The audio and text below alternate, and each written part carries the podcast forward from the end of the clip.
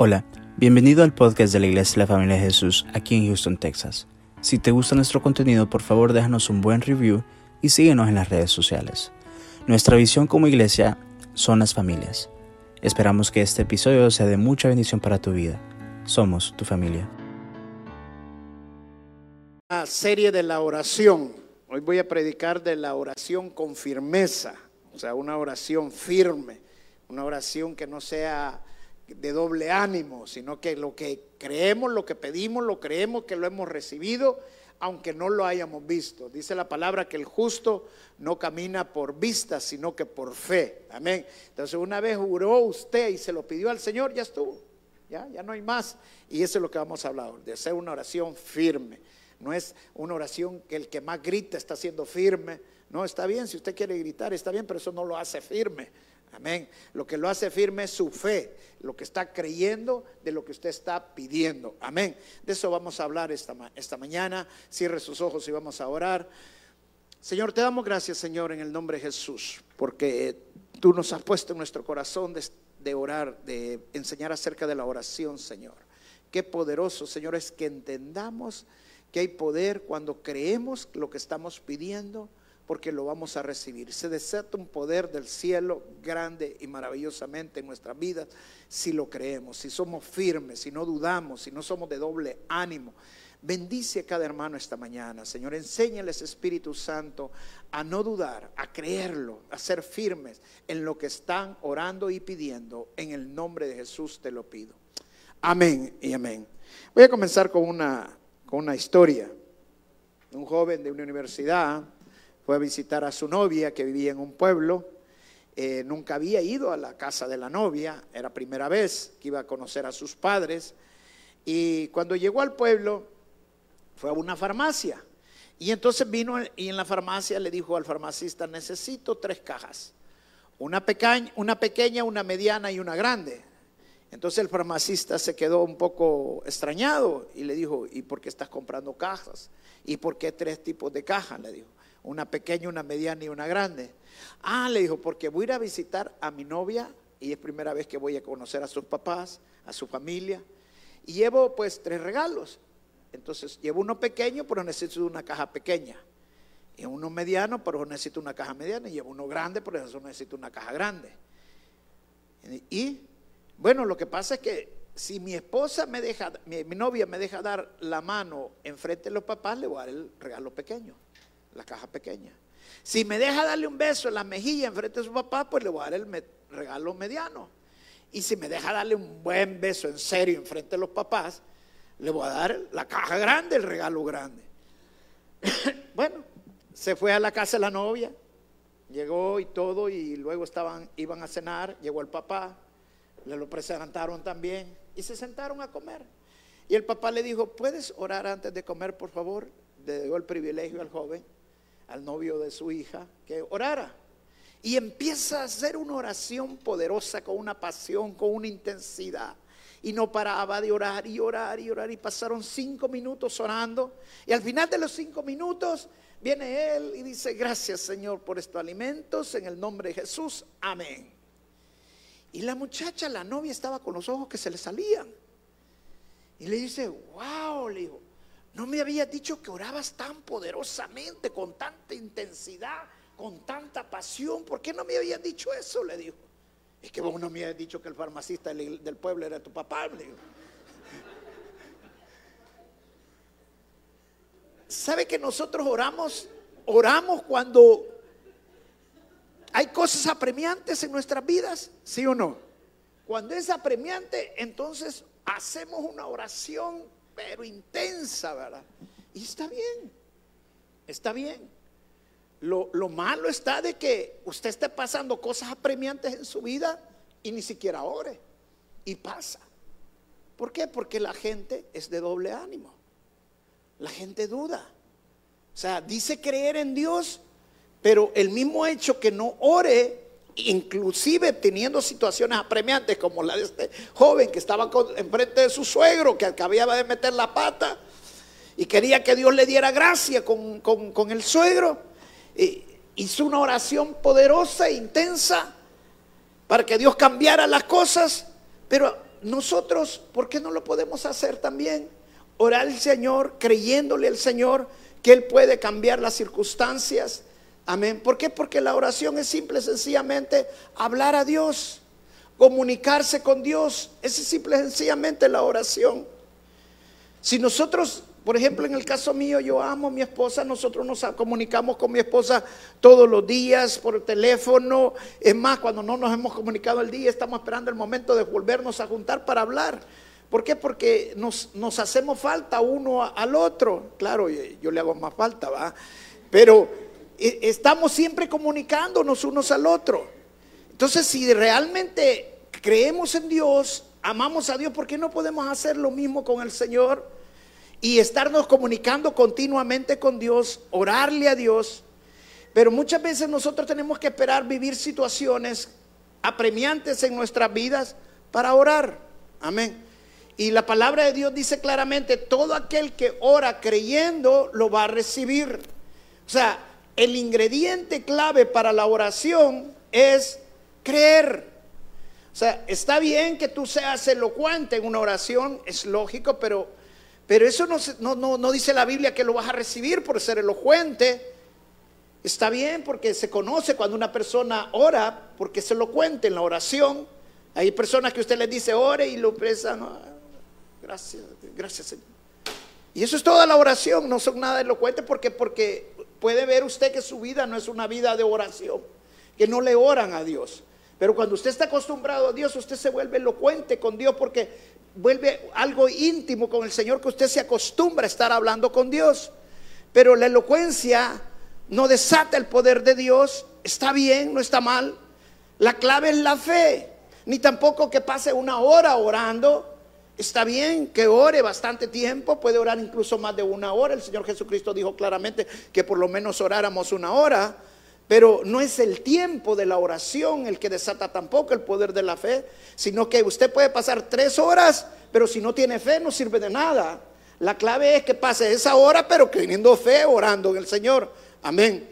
Entonces, veamos un pasaje en la Escritura, en Santiago capítulo 1, versos 6 y 8, que es el, es, es el pasaje que, voy a ocupar central para que podamos entender que es una oración con firmeza. Una oración que no es, no, no, es de doble ánimo, sino que lo, que lo que pide lo cree. Dice Santiago capítulo 1, versos 6 y 8 al 8. Pero pida como? Con fe.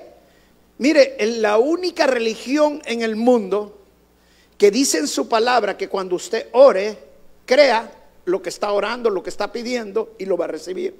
Es la cristiana, no hay otra.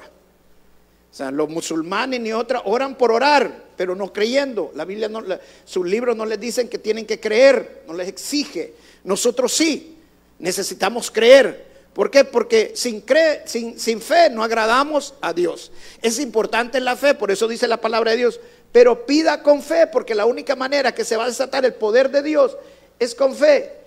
Orar es traer el cielo a la tierra. Amén.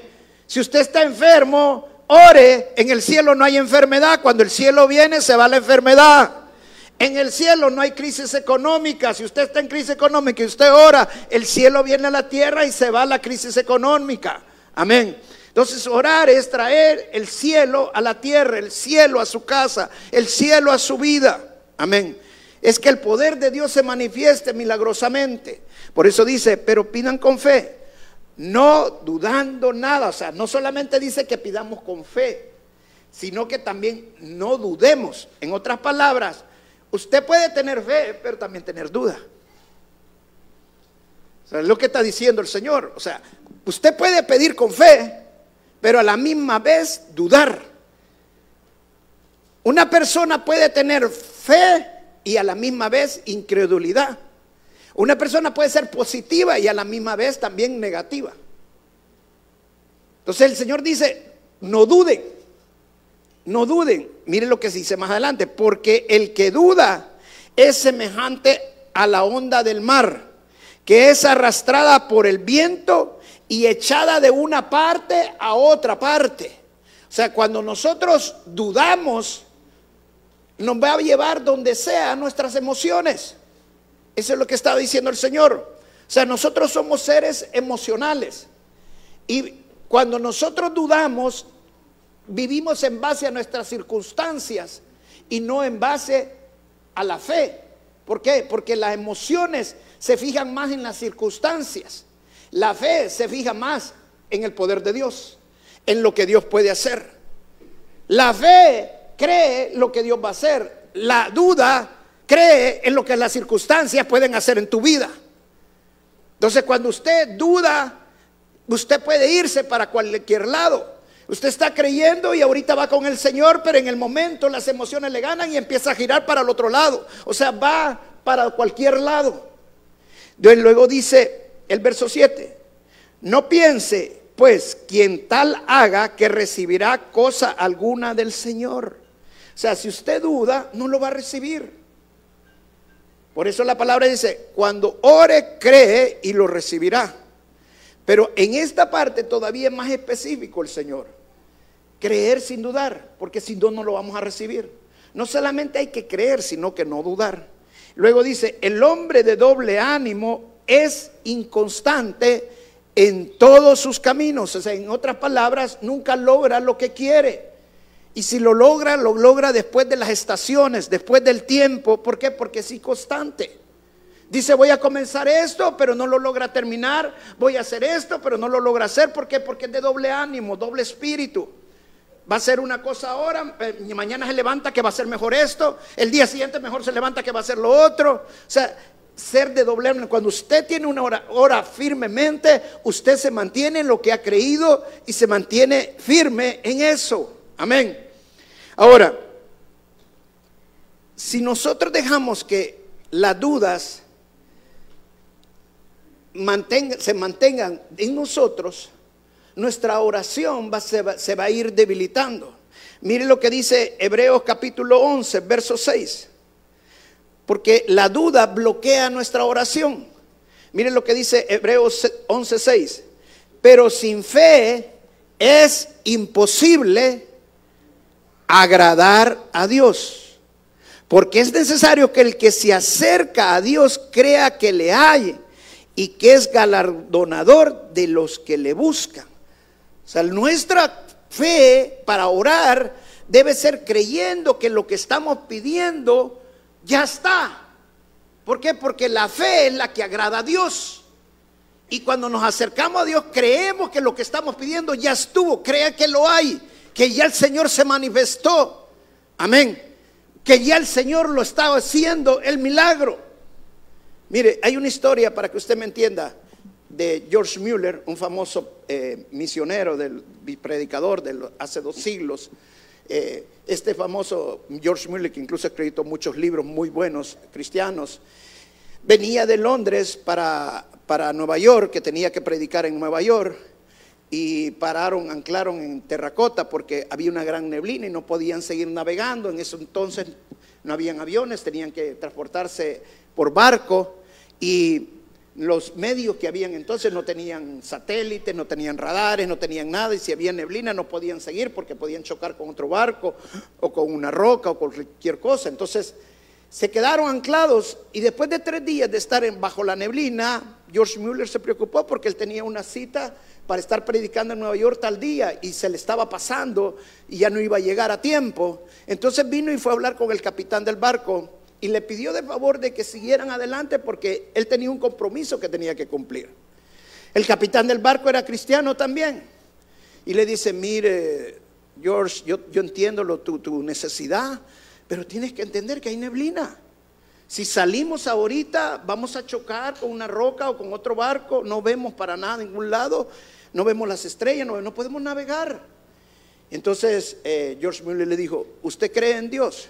Sí, soy cristiano.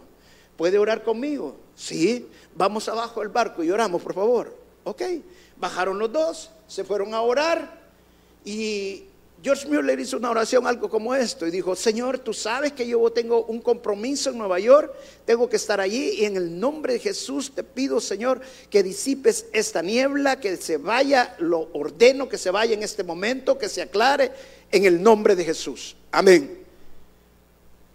Eso fue todo. Entonces vino el capitán y dijo, bueno, voy a orar yo.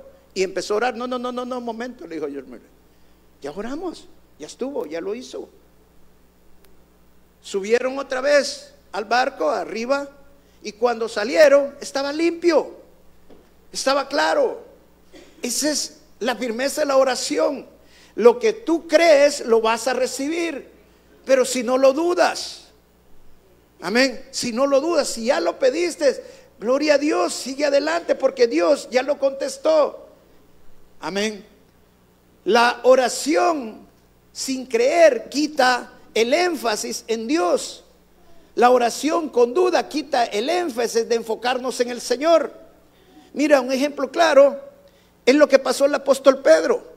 Cuando vio al Señor Jesucristo caminar sobre las aguas, el apóstol Pedro le dijo al Señor, Señor, yo quiero caminar sobre las aguas también. El Señor le dijo, ok, ven. Él se salió del barco y empezó a caminar sobre las aguas. Mientras estaba viendo a Jesús, él caminó sobre las aguas. Pero cuando él aportó la mirada al Señor Jesucristo, empezó a dudar porque dijo, estoy caminando, pero la tormenta no ha cambiado. Estoy caminando, pero las olas siguen creciendo. Estoy caminando, pero esto me puede inundar. Eso es lo que pasa cuando tú tienes doble ánimo.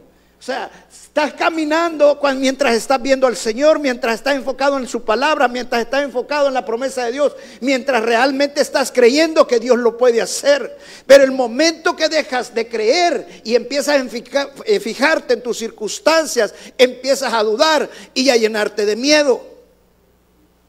Ahora, yo quiero enseñarte esta mañana que podemos tener dudas. Todos tenemos dudas.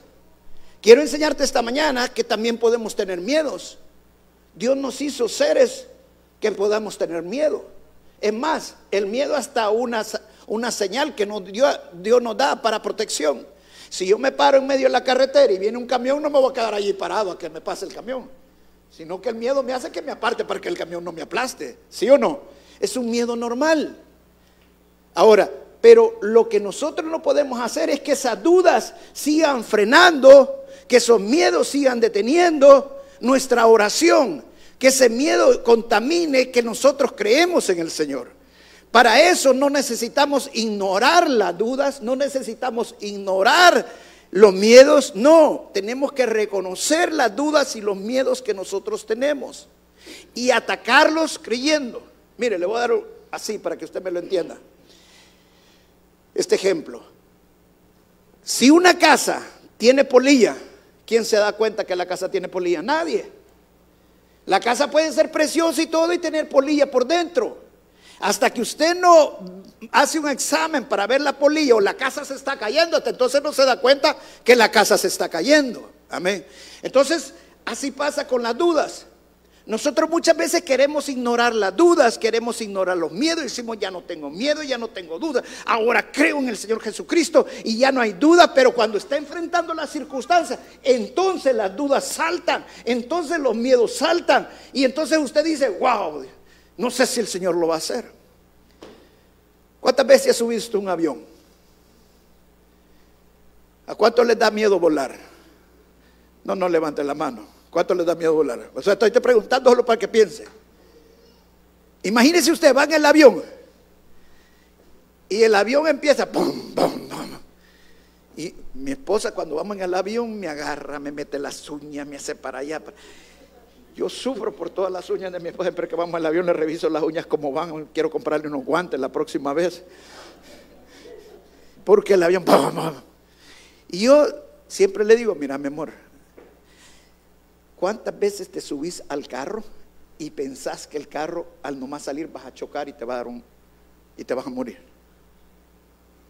No me contesta, ¿por qué? Porque no lo piensa. ¿Sí o no? Porque ella para ella manejar un carro es más seguro que volar. Pero las estadísticas muestran todo lo contrario. Es más seguro que usted se mate en un carro a que se mate en un avión. ¿Ok? Ahora, pero, ¿qué pasa cuando nosotros vamos en un avión? Y vamos a tener miedo.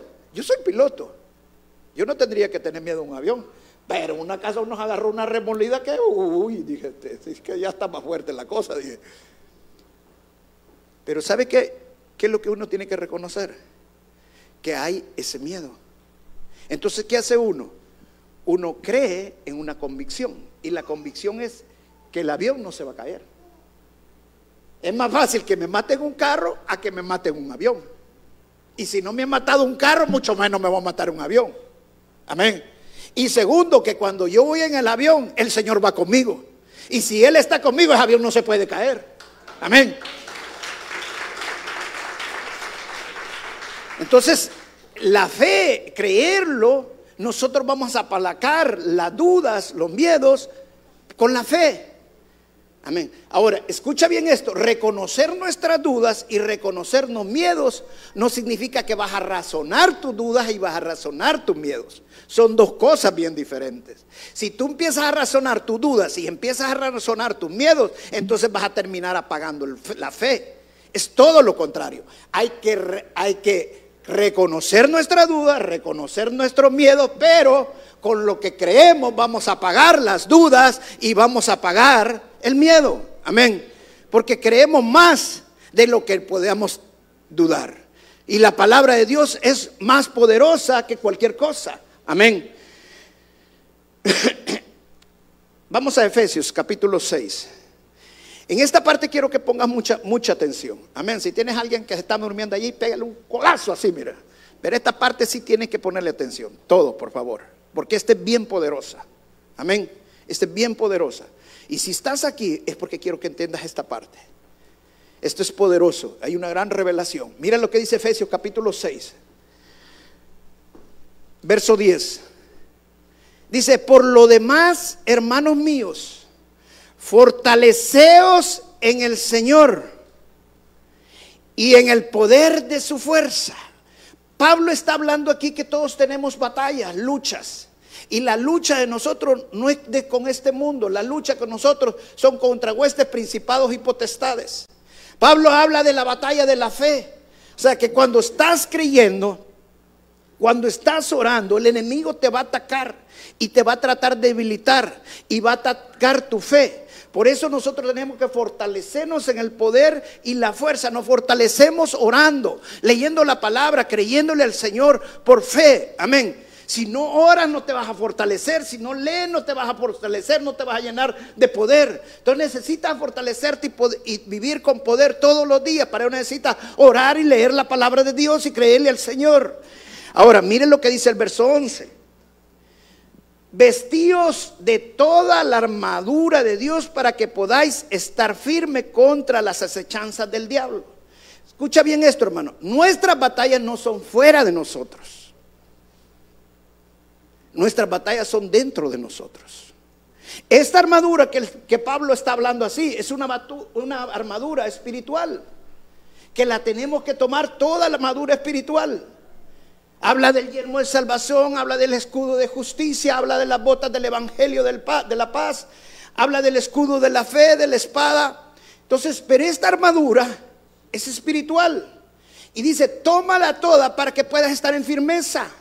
O sea, el centro de este pasaje es la firmeza. O sea, el enemigo todo lo que quiere es debilitarte para derribarte. Por eso Dios nos la da la armadura. La armadura es simple y sencillamente para que te mantengas firme. Luego dice el verso 12, porque no tenemos lucha contra sangre y carne, sino contra principados, contra potestades, contra los gobernadores de, las tinieblas de este siglo, contra huestes espirituales de maldad, de maldad y en las regiones celestiales. Imagínate todos nuestros enemigos. Y luego dice el verso 13, por tanto, tomad toda la armadura de Dios, no solo una parte de la armadura, toda la armadura de Dios, para que podáis resistir en el día malo y habiendo acabado todo, ¿qué dice? Está firmes. Mire, vuelve a repetir, pues si el Señor te repite en un pasaje dos veces que estés firme, te repita repitiendo algo, el Señor te está, te está revelando algo. Dios lo que quiere es que estamos firmes. Escucha bien esto, hermano. Estamos en tiempos de apostasía, ¿sí o no? ¿Qué es la apostasía? Negar la fe. Negar la fe en Dios. Ahora, estamos en tiempo que tenemos que estar mantenernos firmes. Ahora, si tú lees la armadura del Señor, hay una parte de la armadura que el Señor habla allí, que el apóstol Pablo menciona, está haciendo una analogía de la armadura del soldado romano. Y la parte que él menciona es el escudo de la fe. Y dice que te tomes el seguro de la fe. Dice, sobre todo ponte el escudo de la fe. Sobre todo significa que el escudo de la fe, y el escudo que está hablando aquí, no es el escudo que usaban los soldados romanos de un, escudo de desfile, un escudo pequeño. Está hablando del escudo que usaban en la batalla. Un escudo que era más grande que la persona, como el tamaño de la puerta. Lo tomaban a la medida suya, tanto lo alto como lo ancho. Este escudo lo hacían de pieles, de animales. Y el escudo le ponían una piel de animal, luego pegaban otra piel de animal, luego pegaban, eran seis o siete pieles de animales que pegaban al escudo. Y este escudo cuando iban a la batalla, venían, agarraban el escudo, el soldado romano, y lo metía a una pila de, agua y lo mojaba todo el, el, escudo, porque cuando él iba a la batalla y le, le tiraban los flechazos, con fuego caía en el escudo y el agua que estaba empapado el escudo apagaba el fuego del dardo de los enemigos. Y eso es lo que Pablo está diciendo aquí. Sobre todo cuando van a la batalla, pónganse el escudo de la fe que apaga los dardos del enemigo. ¿Y cuáles son los dardos del enemigo? Ah, que Dios no tiene el control, que tú no puedes, que tú no sirves, que nadie te quiere, que no eres bonita, que no, no estás bien. Entonces el enemigo empieza a ponerte dardos y tú tienes que ponerte sobre todo el escudo de la fe para que tu oración sea poderosa, para que tu oración sea firme. Amén. Ahora, Pablo le dice a Timoteo, ejercítate en la piedad y en la fe.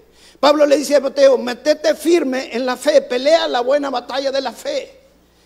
¿Cómo podemos pelear la buena batalla de la fe? Tomando, ejercitándonos, tomando el escudo. Yo te voy a dar cinco cosas. Cinco cosas, no se te olviden estas. Cinco cosas que vas a hacer para tomar el escudo de la fe. Cada vez que tú, todos los días tienes que pensar esto, agarrar ese escudo y tomar esto. La primera, creo, creo que Dios es lo que Él dice que es. Repito, creo que Dios es lo que Él dice que es. La segunda, creo que Dios es capaz de hacer todo lo que Él dice que es, puede hacer. Creo que Dios es capaz de hacer todo lo que Él dice que puede hacer.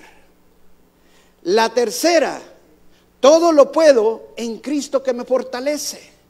Todo lo puedo en Cristo que me fortalece.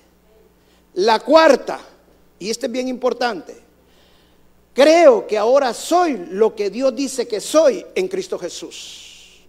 Te lo repito una vez más. Creo que ahora soy lo que Dios dice que soy en Cristo Jesús. Y la quinta y la última. Creo que la palabra de Dios es poderosa y está activa en mi vida todos los días. Cinco cosas que tienes que hacer ¿Por qué tengo que hacer estas cinco cosas? Mira, a mí me ha servido muchísimo esto. ¿Sabe por qué? Porque cada vez que el enemigo me empieza a lanzar los dardos, así como cuando llegó donde Eva y Satanás le dijo, ¿qué dice Dios que no hagan? Fíjense lo que la, pregunta que les dijo, ¿qué dice Dios que no tienen que hacer? ¿Y saben por qué Dios dice que les dijo qué hacer? Entonces Satanás estaba metiendo los dardos del enemigo en la mente de, en la cabeza de Eva para que Eva cayera y debilitar su fe. Así Satanás quiere meter dardos en tu, en tu cabeza. La primera es creer que Dios es quien dice que es. Creer que Dios dice que, que es lo que Él dice que es. ¿Por qué es tan importante eso? Porque mira, cada vez que Dios le decía al pueblo de Israel que fueran a pelear, que los iba a liberar, lo primero que les decía era quién era. Era lo primero que les decía. ¿Qué le fue lo primero que le dijo a Moisés para que fuera a liberar a su pueblo? Diles que yo soy. Es lo primero que les reveló. Al pueblo de Israel siempre decía, yo soy el creador del universo y la tierra. En otras palabras, Vayan, porque yo tengo el control de todas las cosas. Satanás no tiene el control de tu vida. Satanás no tiene el control de tus finanzas. Satanás no tiene el control de tu matrimonio. Amén. Ponte el escudo de la fe y cree que Dios es el que tiene el control de todas las cosas. Amén. Cada vez que yo me pongo el escudo de la fe, yo creo lo que Dios dice que Él es. Lo que Dios dice que Él puede ser también. La segunda es esa cree lo que Dios es capaz de hacer.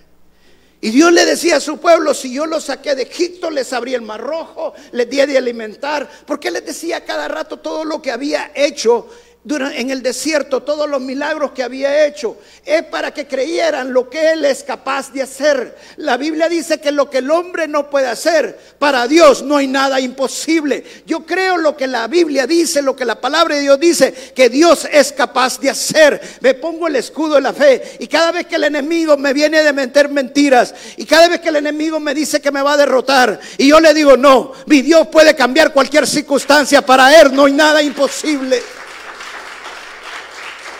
Amén. La tercera, la palabra de Dios dice que todo lo puedo en Cristo que me fortalece. Y ese es bien poderoso, hermano. ¿Sabe por qué? Porque una de las cosas que primero el enemigo le pone en desánimo a uno es que tú no puedes tener un matrimonio. Tú no puedes tener un negocio, tú no puedes hacer esto, tú no puedes hacer aquello, pero la palabra de Dios dice que todo lo puedo en Cristo que me fortalece. Amén. Cada vez que usted se pone el escudo de la fe, usted está creyendo que usted es más que vencedor. Amén. Que usted está creyendo que lo que usted puede hacer no es lo hace por su habilidad, sino que Dios le da la capacidad, Dios le da la habilidad. Lo que usted no podía hacer antes, hoy el Señor se lo está haciendo para que usted lo pueda hacer. Amén. Ese es el Dios que nosotros adoramos. Dios nos da la capacidad para hacer cosas que nosotros no podíamos hacer. Cuando Pablo dice, todo lo puedo en Cristo que me fortalece, significa que hay cosas que él no podía hacer antes, hay cosas que él no sabía antes, hay cosas que él no tenía la intención de hacerlas porque creía que no podía, pero creyendo en la palabra de Dios, creyendo en el poder de Dios, no le crea al mentiroso, sino que le crea al Señor, que en él todo lo puede. La cuarta, y esta es bien importante, tu identidad. Yo creo lo que Dios dice quién soy ahora en Cristo Jesús. ¿Sabe que una de las cosas, el mayor dardo que el enemigo pone en las personas es el rechazo? Todos sufrimos rechazo, de una manera o de otra. Y las mujeres no me pueden negar eso. La mujer, ¿qué es lo primero que quiere que le diga el esposo? Que la ama, que se ve bonita. Si no le dice eso, en otras palabras, no la ama. Para ella si lo interpreta, ¿sí o no? El marido, como está enchuflado de diferentes maneras, lo, ve de otra manera. Ella se le pone por todos lados, se viste de esta, se pone aquí y hasta Y nada, no le dice nada. ¿Sabe por qué? Porque las mujeres ponen tantas fotos en Facebook y en todo eso. Porque el marido no le puede decir que las ama. Qué bonita te ves. Porque eso es todo lo que están deseando. Amén. Pero ese problema no solo es de las mujeres, también es de los hombres. O sea, todos queremos que de alguna manera seamos apreciados, pero la palabra de Dios dice que yo soy la niña de sus ojos, que yo soy príncipe, que yo soy sacerdote. Amén. Que si Él es conmigo, ¿quién contra mí? Que Él me sacó del fondo del lodo cenagoso y que los planes que tiene para mí son buenos, que los caminos que el Señor tiene preparados para mí son mejores. Mi futuro no está diseñado de acuerdo a este mundo, mi futuro está diseñado en el cielo y eso es lo que yo creo. Yo soy lo que soy, por lo que la palabra de Dios dice que soy ahora en Cristo Jesús. Mi pasado no va a determinar mi futuro. Ahora lo determina lo que yo creo. Yo creo en la palabra de Dios. Mi pasado ya fue clavado en la cruz del Calvario. Todo lo que estaba contra mí fue puesto en la cruz del Calvario. Satanás ya no tiene derecho sobre mi vida porque todo eso ya fue eliminado. Tú me estás diciendo que yo fui esto, que yo fui aquello, yo fui aquello, pero no te lo creo mentiroso porque la palabra de Dios dice que soy nueva criatura. Amén. Y la última, y esta también es bien importante, creo que la palabra de Dios es poderosa y activa en mi vida. Hermano, no lea la palabra de Dios por leerla. Me encanta leer la Biblia en un año. Es maravilloso. Pero hace poco el Espíritu Santo me puso esto en mi corazón. Si la estás leyendo solo para cumplir un requisito, pero no la estás creyendo, no te tomas el tiempo para meditar lo que estás leyendo, solo estás oyendo por oír, no sirve de nada. Wow, mira, iba en el carro, hasta ganas de llorar me daban. Es la verdad. La palabra de Dios es poderosa y activa desde el momento que tú la lees, creyendo, desde el momento que tú la meditas y la pasas meditando día y noche y la crees todo el tiempo. Ahora yo no agarro la Biblia solo porque repetir un requisito. Yo me siento, leo, escucho, pero yo estoy meditando lo que el Señor me está hablando a mi vida porque la palabra de Dios es poderosa y activa en mi vida. La palabra dice que es como una espada que penetra y corta los tétanos. Cuando yo creo, esa espada, penetra y va cortando toda duda que había en mí, va cortando toda envidia que había en mí, va cortando todo celo que había en mí, porque es la palabra de Dios la que puede hacer el poder, lo que el hombre no podía hacer, la palabra de Dios sí lo puede hacer. Con mi propia fuerza no podía hacerlo eso. Con mi propia fuerza no me podía quitar la envidia, con mi propia fuerza no me podía quitar las ambiciones, sino que solamente con la palabra de Dios. Porque la palabra de Dios es poderosa y está activa en todo momento en nuestras vidas. Cinco cosas, y te las repito. La primera, vamos a ver si se acuerda. La primera, creo que Dios es quien dice que Él es. Repita, creo que Dios es quien Él dice que es. La segunda, creo que Dios es capaz de hacer todo lo que Él dice que puede hacer. Y para Dios no hay nada imposible. La tercera, todo lo puedo en Cristo que me fortalece. Acuérdese la mano, va la cuarta. La cuarta es, ahora soy quien dice Dios que yo soy en Cristo Jesús. No que el diablo, que el diablo me está diciendo que yo era, que yo puse esto, que yo hice aquello, que yo hice lo otro. Ya eso pasó. Ya quedó clavado en la cruz del Calvario. Mis pecados fueron lavados. Pues limpió todo mi pecado la sangre de Cristo. Amén. Y la quinta, la, creo que la palabra de Dios es poderosa y activa en mi vida. Cuando tú te pones el escudo de la fe y tú empiezas a orar, ¿tú crees que cuando empiezas a orar y empiezas a clamarle al Señor y le empiezas a pedir, Señor, te pido por mi hijo, Señor, te pido por mi matrimonio, no sé qué, cuál es tu necesidad, y empiezas a orar y a pedir. Y al nomás levantarte, hay veces, muchas veces todavía estando arrodillado, pero al nomás levantarte, el enemigo empieza a bombardearte con tus dardos del enemigo. Y al nomás levantarte te vienen y te dan una mala noticia de lo que tú estabas esperando que fuera diferente y te empiezan a dar una mala noticia. Y tú lo primero que haces, Señor, no me escuchaste, sos de doble ánimo. Porque si tú estás pidiendo, no le creas al mentiroso, créale al Señor. Amén. Te está pasando lo que el Pablo le, pasó mientras estabas arrodillado, estabas caminando sobre el agua. Pero cuando empezaste, cuando empezaste a ver la circunstancia, cuando empezaste a escuchar el mal reporte, entonces te empezaste a hundir porque ya estabas caminando por tu vista y no estabas caminando por fe. Voy a contar una historia que a mí me pasó. Me han pasado muchísimas. Podría seguir contándoles un montón, pero yo sé que ya tienen hambre. Nada, es que yo tengo hambre ya también, Ahí me está esperando un gran steak. Hasta de dieta, me dice mi esposa. Ah, pues un steakcito. Pero les voy a contar esto. Una ocasión iba para Argentina, me habían invitado a predicar y unas conferencias allá en Argentina.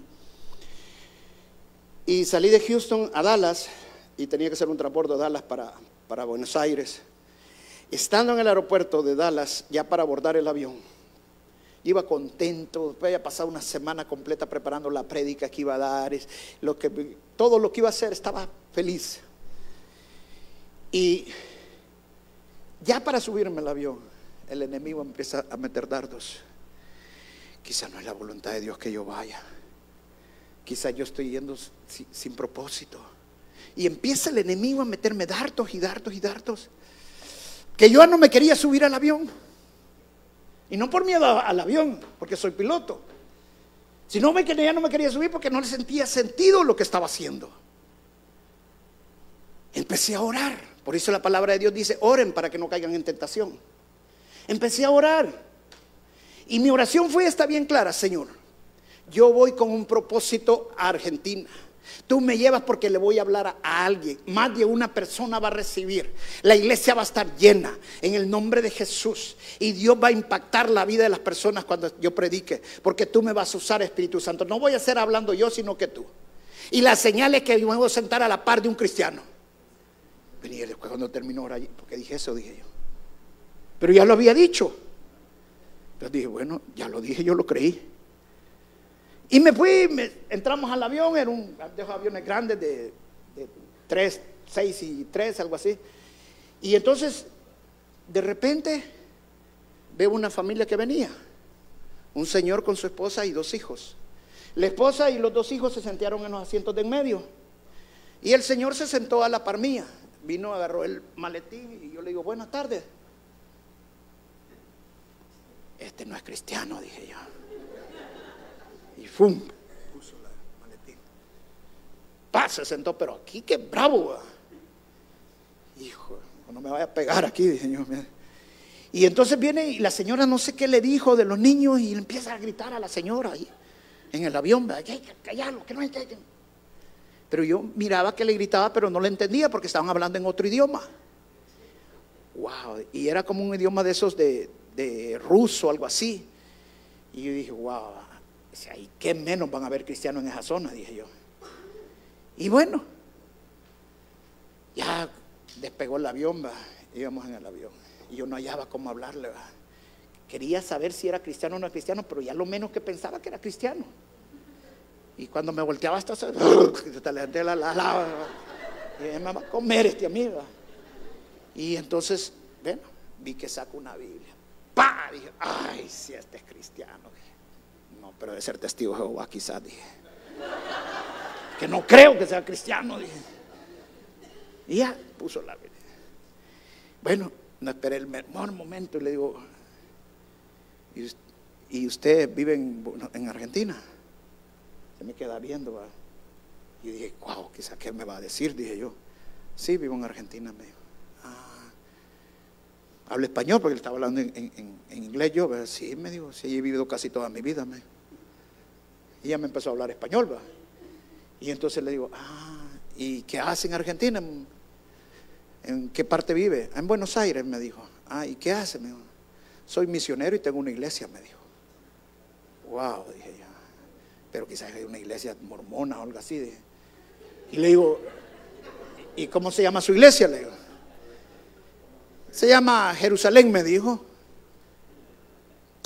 Es que yo me dijo, soy de, no sé, Lutania, algo así, me dijo un país de esos de la que estaban en la ex Unión Soviética.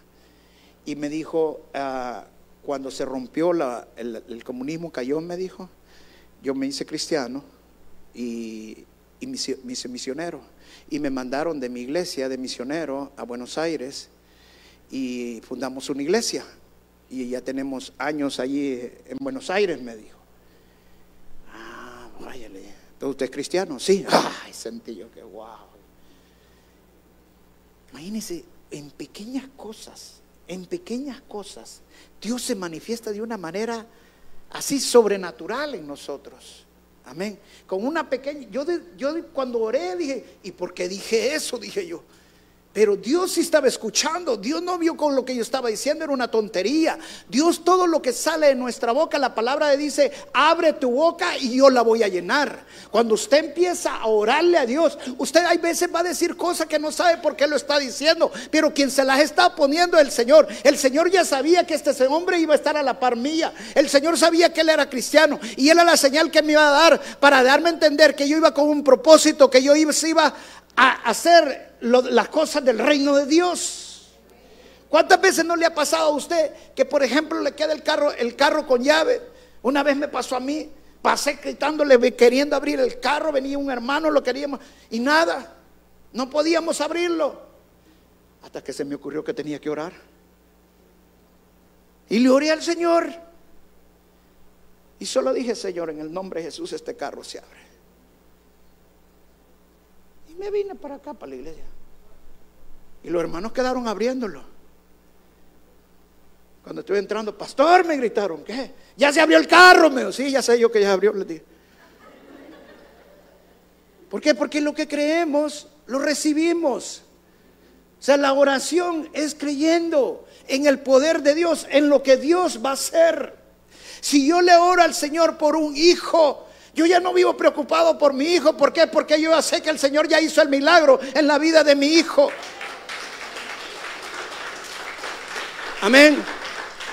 Pero sabes que el enemigo va a venir a ponerte dudas y te va a tirar tu dardo y entonces tienes que levantar el escudo de la fe creyéndole al Señor y diciéndole, diablo mentiroso, tú no tienes el control de este mundo, sino que Dios dice quién Él es y Él es el que tiene el control y yo creo quién es Él. Eso es lo que nosotros creemos y nosotros tenemos que estar firmes en nuestra fe. Amén. Dios tiene grandes planes para ti. Mira, escucha bien esto, es bien fácil. Puedes gastar tanta energía teniendo dudas. ¿Por qué no ocupas esa misma energía llenándote de fe? La misma energía que vas a tener para ser negativo, de estar hablando todo el tiempo negativo, de todo el tiempo decir, bueno, servir, mira que no, eh, ya, ya te lo había dicho que eso no iba a salir bien. La misma energía puede ser para que hables positivamente y lleno de fe para que empieces a decir, gracias Señor por la mujer que me has dado. Amén. Aunque no te haga la comida, créelo. Por fe. Amén. ¿Sí o no? Ya les conté la historia cuando nos casamos con mi esposa. Se la puedo contar una vez más. Es que me gusta contar esa historia. Cuando estábamos recién casados con mi esposa, yo no era cristiano, pues. Y me gustaba cuando iba saliendo de la Fuerza Aérea, porque no tuve, no tuve honeymoon, estábamos en guerra, no nos dieron tiempo de ir a la, a honeymoon, pero me daban tiempo de salir, de ir a mi casa. Pero yo iba contento, contento, feliz. Primero por dos cosas. Primero porque me encontraba a mi esposita ahí, pues dispuesta y todo pero también porque me iba a tener mi comidita. Y llego y la primer día, crema tomate. Bueno, ya el segundo día. Yo dije, mire, subía la graya y estaba olía pollo yo. Pero cuando llegaba arriba, crema tomate. Y el tercer día, crema de tomate. Y el cuarto día, crema tomate. No, dije, y aquí la cosa tiene que cambiar, algo tiene que pasar, dije yo. Imagine cuando el hombre hace las cosas a su manera. ¿Sabe que el peor error que nosotros tenemos es que queremos hacer a la persona de acuerdo a nosotros y no aceptarla como es la persona? Es el mayor error que tenemos nosotros. ¿Y sabe qué hice yo? El mayor error de mi vida. Antes de llegar, pasé comprando pollo campero. Porque ya sabía que iba a haber crema tomate. Tuve pollo campero, pero no tuve lo demás. ¿Por qué? Porque se enojó. Ahora, de acuerdo a mi lógica, no tenía que enojarse. ¿Sí o no? Sea, estamos enchuflados de diferente manera. De acuerdo a mi lógica, no tenía que enojarse. Bueno, pasó el tiempo. Al tiempo vengo yo y una vez que pago una farmacia, le compro el libro de cocina. Ay, hermano.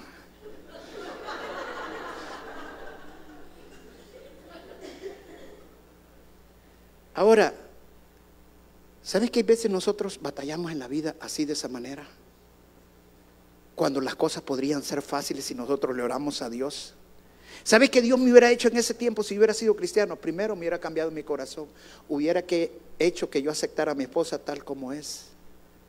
Y en lugar de rechazar su crema tomate, decirle, mi amor, gracias por lo que me haces. Está rica.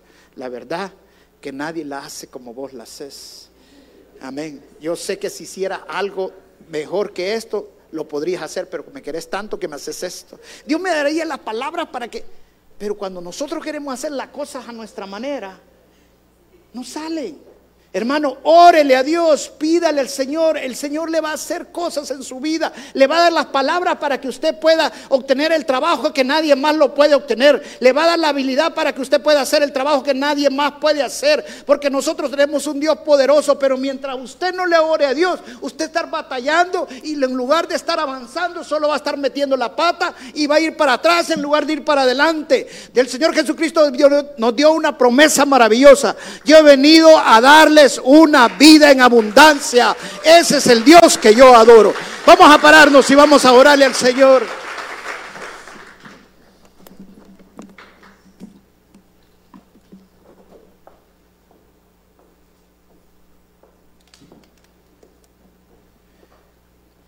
Ahí donde está, cierra tus ojos un momento. Yo sé que muchas